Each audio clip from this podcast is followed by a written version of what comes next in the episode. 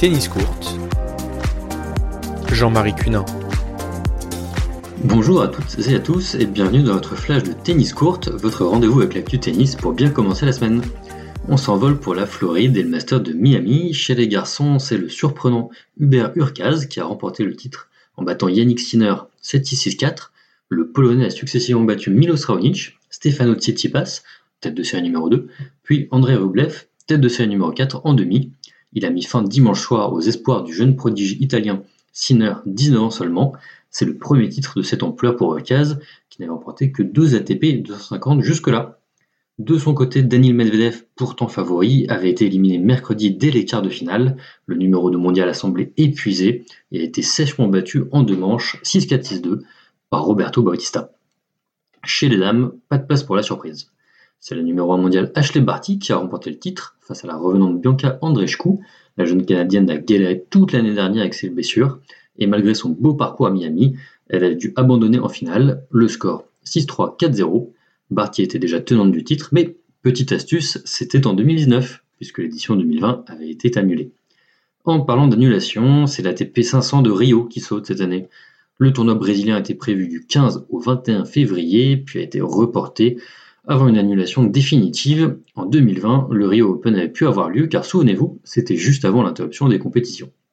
Alors que fera Dominique Thiem mi-avril? Eh bien en tout cas, il ne sera pas au Master de Monte Carlo. L'Autrichien a expliqué sur son site web Après Doha et Dubaï, j'avais besoin d'une pause, je ne suis pas encore à 100% et je suis si désolé. J'aurais adoré participer à Monte Carlo, mais ça ne marchera pas. Le numéro 4 mondial est gêné par une douleur récurrente au pied droit ces derniers mois et est au bout du rouleau, physiquement et mentalement.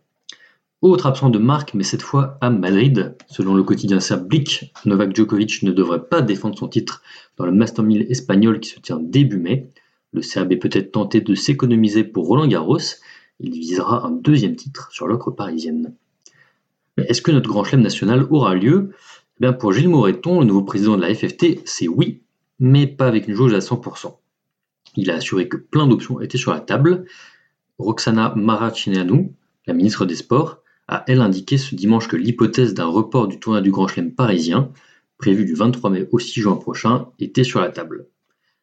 C'est le retour sur les cours pour Gilles Simon. L'ex numéro 6 mondial va poser ses valises en Sardaigne pour disputer le tournoi de Cagliari. Désormais 69e mondial, Gilou reprend la marche avant après avoir inquiété ses fans en publiant un tweet fin février dans lequel il avouait déprimer un peu. Contraire, tout va bien pour le jeune papa Lucas Pouille qui lui prend la direction de Marbella en Espagne pour disputer donc l'autre ATP 250 de cette semaine.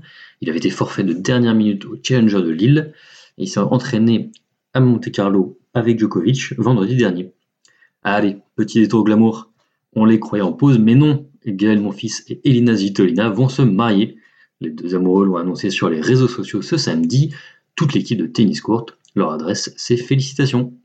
Un peu moins glamour, mais un peu plus marrant, Benoît Paire est toujours en roue libre. L'Avignonnais de 31 ans a bazardé sa tournée américaine, puis a posté une story sur Instagram de retour en France. On le voit à vélo devant un McDo, répétant Craque pas Benoît, ne craque pas. Toujours côté polémique, c'est au tour d'Alizé Cornet de faire le buzz. Jeudi, la ville de Nice a attribué des subventions à 28 sportifs locaux. Cornet va donc toucher 25 000 euros, sauf que l'opposition a estimé que certains de ces sportifs gagnaient déjà très bien leur vie et n'avaient pas besoin de toucher tout cet argent. La Française de 31 ans a répondu à ces critiques dans une tribune publiée par Nice Matin. Pas facile d'avoir un papa aussi célèbre. Léo Borg, fils de la légende suédoise Björn, continue à le découvrir. Alors c'est vrai, il a que 17 ans, mais l'attente est bien sûr très grande.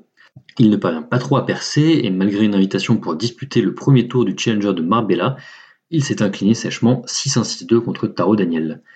On continue avec les jeunes. Evan Furness, un breton de 22 ans, a atteint les demi-finales du Challenger d'Oeiras au Portugal. Il a été battu par un local, Gastão Elias, ce samedi en 2-7. Enfin en Suisse, Arthur Cazot, 18 ans et 684e mondial, s'est incliné en quart de finale du tournoi Futures de Biel. Bonne journée à tous et à toutes et vive la balle jaune